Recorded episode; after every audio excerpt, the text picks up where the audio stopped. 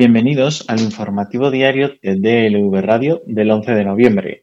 Hoy, la ministra de Hacienda, María Jesús Montero, ha asegurado que el Gobierno bajará el IVA de las mascarillas del 21 al 4%. La ministra, que ha hecho este anuncio durante el debate de la totalidad de los presupuestos generales del Estado para 2021 que se celebra en el Congreso de los Diputados, ha garantizado que el Ejecutivo estará vigilante para garantizar que esta reducción de impuestos se traduzca en una bajada del precio final para el consumidor.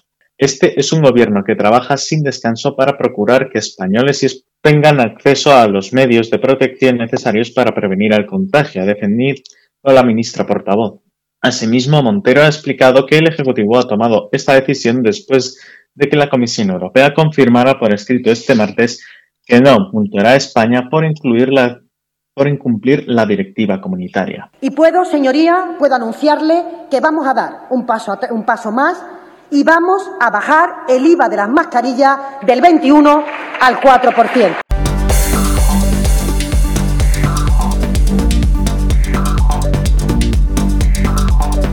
La Audiencia Provincial de Córdoba ha elevado de 13.150 a 25.000 euros la indemnización que deberán pagar los cuatro acusados miembros del grupo de WhatsApp de La Manada que fueron juzgados en Córdoba en noviembre de 2019 por abusar sexualmente de una joven en la localidad de Pozo Blanco y de grabar los hechos con un teléfono móvil propiedad de uno de ellos. En concreto, los jueces han desestimado los recursos de apelación interpuestos por el abogado defensor de los procesados y en el de la acusación popular, que ejerce la asociación Clara Campo Amor, al tiempo que ha estimado en parte el recurso de la acusación popular que representa a la joven víctima, según ha dado a conocer en la lectura de la parte diapositiva de la sentencia el juez José Carlos Romero Roa.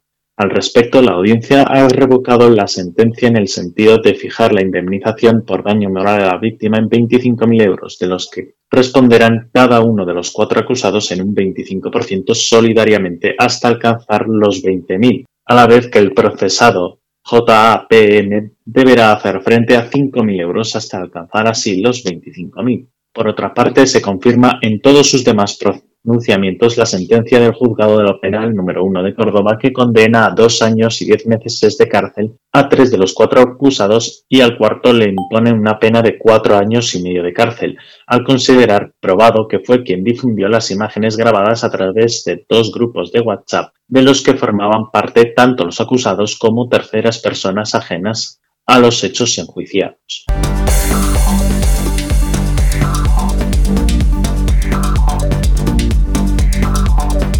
Rosalía Iglesias, la mujer del ex tesorero del PP Luis Bárcenas, ingresó el pasado domingo por la tarde en la cárcel de mujeres de Alcalá de Madrid para cumplir los cerca de 13 años de cárcel que le impuso el Tribunal Supremo tras revisar la sentencia del caso Gürtel Cripto, la Audiencia Nacional, en 2018. Apenas 24 horas después, su marido, Luis Bárcenas, ex tesorero del PP, actualmente en prisión con una pena encima de 29 años de cárcel, ya ha hecho su primer movimiento el diario El País informa que sus abogados se han reunido con los fiscales del caso Gürtel para ofrecer la colaboración del ex tesorero ante el proceso que continúa vivo y pendiente de juicio sobre la financiación ilegal de la formación conservadora. El ofrecimiento de Bárcenas aún no está concretado, pero la Fiscalía Anticorrupción considera que el ofrecimiento del ex tesorero equivale a una confesión y espera que aporte los nuevos detalles sobre las irregularidades cometidas durante el periodo en que fue gerente y tesorero del PP del 90 al 2009, etapa que coincide con la financiación ilegal del partido y los sobresueldos en negro a muchos dirigentes de la formación. Según distintas fuentes citadas por el país, Bárcenas pretende que su colaboración con la justicia repercuta positivamente sobre la situación penitenciaria de su.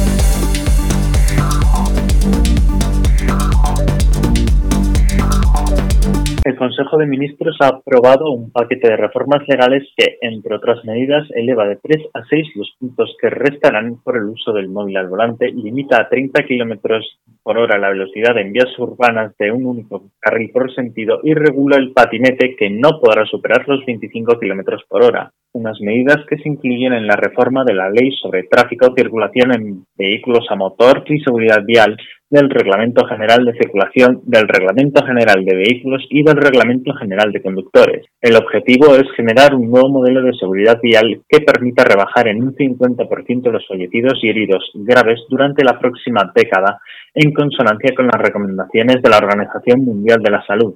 En la reforma de del carnet por puntos aumentan de 3 a 6 los puntos a traer por conducir sujetando con la mano el móvil. Se mantiene la multa de 200 euros. Eleva de 3 a 4 los puntos que restan por no utilizar el cinturón de seguridad, los sistemas de retención infantil, el casco y otros elementos de protección. Además, se sanciona el mal uso de estos elementos como llevar mal puesto el casco o el cinturón sin abrochar. Llevar en el vehículo mecanismos de detección de radores o cinemómetros, aunque se desactiven, será una infracción grave multada con 500 euros y la pérdida de 3 puntos. Los turismos y motocicletas no podrán rebasar en 20 km por hora los límites de velocidad en carreteras convencionales cuando adelanten a otros vehículos. Se podrán recuperar dos puntos del carnet por la realización de cursos de conducción segura certificados por la DGT se unifica en dos años el plazo sin cometer infracciones para recuperar el saldo inicial de puntos, independientemente de la gravedad de la infracción cometida. Utilizar dispositivos de intercomunicación no autorizados en los exámenes de conducir se considerará una fracción muy grave, sancionada con 500 euros y seis meses sin poder presentarse de nuevo. Las empresas de transporte y de mercancías podrán acceder online al registro de conductores para conocer si el permiso de conducir de sus trabajadores está vigente o no. Se informará en rojo si no está en vigor o verde si lo está. En movilidad urbana no se podrán rebasar los 20 km por hora en las vías que dispongan de plataforma única de calzada y acera. En las de un único carril por sentido de circulación el límite será de 30 km por hora. En las de dos o más carriles por sentido de circulación el límite seguirá en 50. En cuanto a los vehículos de movilidad personal, se regulan los vehículos de una o más ruedas dotados de una única plaza y propulsados exclusivamente por motores eléctricos, como patinetes, cuya velocidad máxima estará comprendida entre 6 y 25 km por hora. Se excluyen los vehículos para personas con movilidad reducida como sillas de ruedas. No se podrá circular con ellos por las aceras y las zonas peatonales, así como las vías interurbanas, travesías y autopistas y autovías que transcurran por poblaciones ni en túneles urbanos. Tendrán que reunir las normas de circulación como el resto de vehículos, por lo que los conductores podrán ser sometidos a la prueba de alcoholemia y no se podrán usar auriculares. Estas medidas entrarán en vigor a partir del 2 de enero. Además, estos vehículos deberán contar con el correspondiente certificado de circulación que acredite que cumplen con los requisitos contemplados en el manual, dos años después de que éste se publique. En cuanto a los permisos, se reduce de 21 a 18 años la edad mínima exigible para conducir camiones, teniendo aprobado el certificado de aptitud profesional de 280 horas de duración. Igualmente, se baja a 18 años la edad mínima para conducir autocares, pero sin pasajeros y en un radio máximo de 50 kilómetros. Solo será a partir de los 21 y con el CAP de 280 horas cuando podrán llevar pasajeros. Se amplía de 3.500 a 4.250 el peso de furgonetas que pueden conducir en territorio nacional con permiso B para el transporte de mercancías, solamente cuando el incremento de la masa se deba a los nuevos sistemas de propulsión. Especifica los equipos de protección obligatorios que tienen que llevar los aspirantes en las pruebas de destreza de circulación para los permisos de obtención de moto establece la posibilidad de que, en determinados casos y previa valoración médica y mecánica individualizada, se puedan autorizar el acceso a los permisos de conducción de camiones y autobuses de personas con problemas asociados al sistema locomotor gracias a los avances en prótesis y vehículos.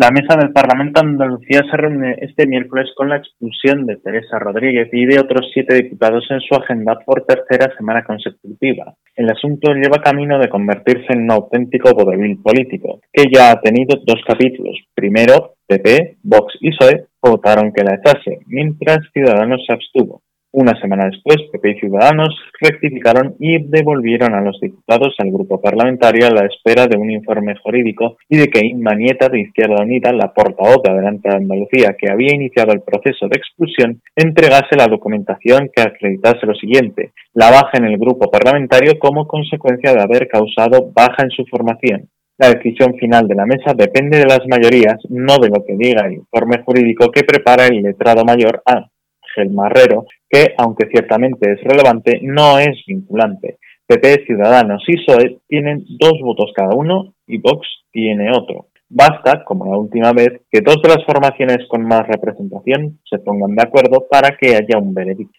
En el origen de la petición de expulsión está una comunicación de Jesús de Manuel, secretario de organización de Podemos Andalucía, a Inma Nieto, Izquierda Unida, portavoz del grupo, en la que a Izquierda Unida le explicaban que esos parlamentarios habían causado baja en Podemos y habían quedado por ello en una situación de transfugismo. De Manuel atendió a diario público por teléfono y razonó respecto de la decisión de la mesa del Parlamento de que Podemos espera que el asunto se vea como un problema de salud democrática.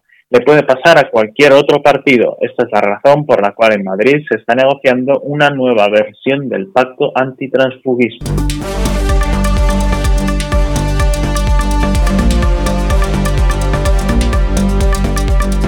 En el plano internacional, en julio, los jefes de Estado y de Gobierno acordaron un marco financiero plurianual para los próximos siete años dotado con 1.074 millones de euros y un fondo de recuperación con 750.000 millones de euros. Hoy, después de largas negociaciones entre el Consejo y la Eurocámara, se ha cerrado un acuerdo político para que el presupuesto comunitario de los próximos siete años que implica un importante avance para desbloquear el Fondo de Recuperación. Un acuerdo para Europa. Los negociadores del Consejo y del Parlamento Europeo logran un acuerdo sobre el presupuesto europeo y el paquete de celebración. Ha celebrado el portavoz de la presidencia rotatoria del Consejo en Twitter, ilustrándolo con una imagen emulando una fumata blanca. La Eurocámara, históricamente menos austera que el Consejo, ha pedido con convicción proteger algunos de los programas que considera prioritarios y que sufrieron serias podas respecto al plan actual en el acuerdo de julio. Entre ellos estaban los fondos para cohesión, Erasmus, Horizonte o EU, entre otros. Para ello reclamaban un aumento de 39.000 millones de euros en el presupuesto plurianual, aunque finalmente han aceptado 15.000. El paquete acordado entre sendas instituciones incluye un refuerzo específico de los programas de la Unión Europea, como Horizonte Europa, EU for Health y Erasmus Plus, en 15.000 millones de euros a través de cantidades adicionales y reasignaciones. Este dinero llegará en el transcurso del próximo periodo financiero, respetando los límites de gasto establecidos en la cumbre de julio entre los 27.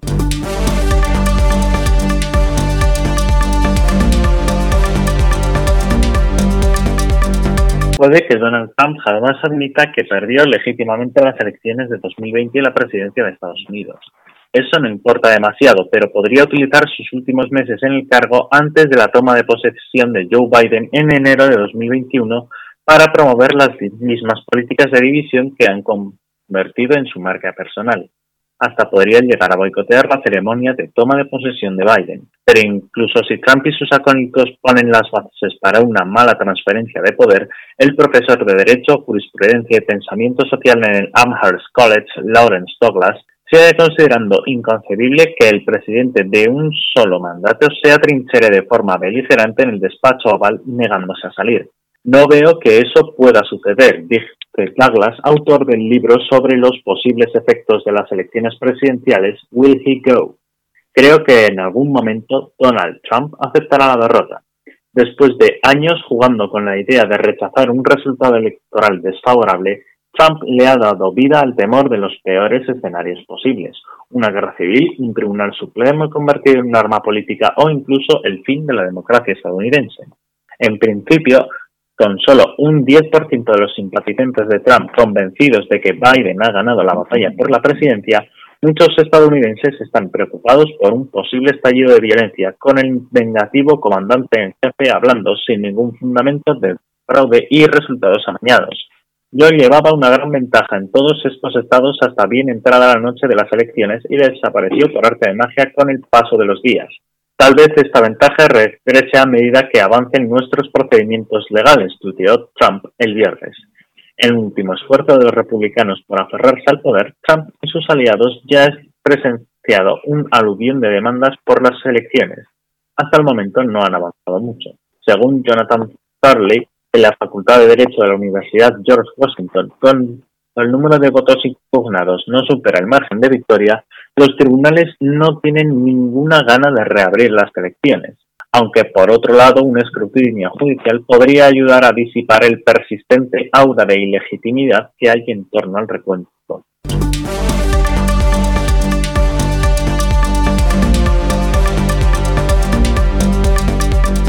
Es una de las grandes preguntas de esta pandemia. ¿Cuándo podremos recuperar la vida que llevamos hasta que el virus hizo su aparición?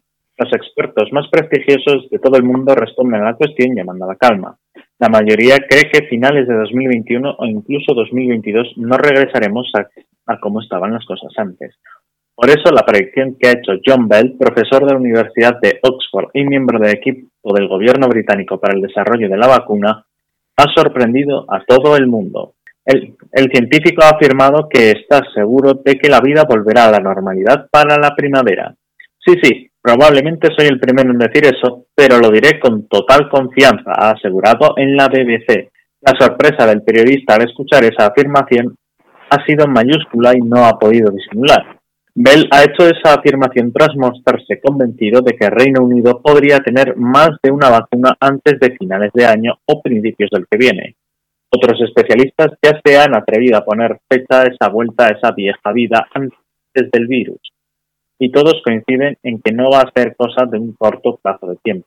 Por ejemplo, la doctora Somia Swaminathan, directora científica de la Organización Mundial de la Salud, calcula que eso no sucederá hasta 2022, mientras Anthony Fauci, el homólogo de Fernando Simón en Estados Unidos, ha anticipado que esa apariencia de normalidad no llegará hasta el 2022 si seguimos una campaña de vacunación y para el segundo o tercer trimestre de 2021 hemos vacunado a una proporción sustancial de la población, creo que será fácilmente para el final de 2021 o quizá el año siguiente cuando tengamos apariencia de normalidad.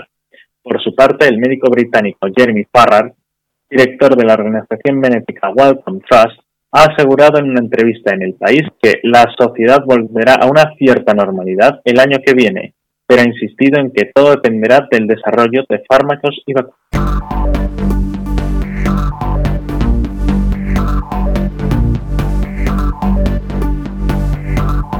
Hoy en deportes, el Real Madrid Club de Fútbol empieza a asumir la marcha de Facundo Campazzo a la NBA y ha comenzado a mover ficha para intentar su adiós del base argentino que puede producirse en cualquier momento a partir del 20 de noviembre, cuando se abre la ventana de mercado a otro lado del Atlántico. De momento, Pablo Lasso ha decidido tirar de cantera e intentar paliar la baja de Facu y ha decidido inscribir en Euroliga a dos bases de la cantera como son Mateo Españolo y Juan Núñez. Los jugadores con protagonismo en el filial de EDA que podrán ser convocados por el primer equipo mientras se busca un fichaje con el que cubrir la inminente marcha del argentino. Españolo, la gran perla del baloncesto italiano, firmó para el equipo blanco en 2010 con apenas 14 años. Hoy se ha convertido en una de las estrellas del filial madridista y ha debutado con el primer equipo en la Liga con la selección absoluta de Italia, con las que se estrenó con un punto y medio, 0,5 pases y 0,5 pases en los 8 minutos que promedió en partidos entre Rusia y Estonia en las ventanas para el Eurobásquet del pasado mes de enero. Por su parte, Juan Núñez, de 16 años y metro de altura, es una de las grandes promesas del baloncesto nacional y uno de los mayores talentos de la cartera madridista. El base todavía no ha debutado con el primer equipo, aunque estuvo en la convocatoria que acudió a la de Valencia para finalizar la pasada. Junto a Españolo y Núñez, Lasso ha dado galones a Tristan Jukcevic 17 años y 2.09, que también podría tener su oportunidad en el primer equipo después de debutar el pasado 11 de octubre en el frente al Can Herbalife de Gran Canaria. un partido en el que firmó dos puntos y dos rebotes.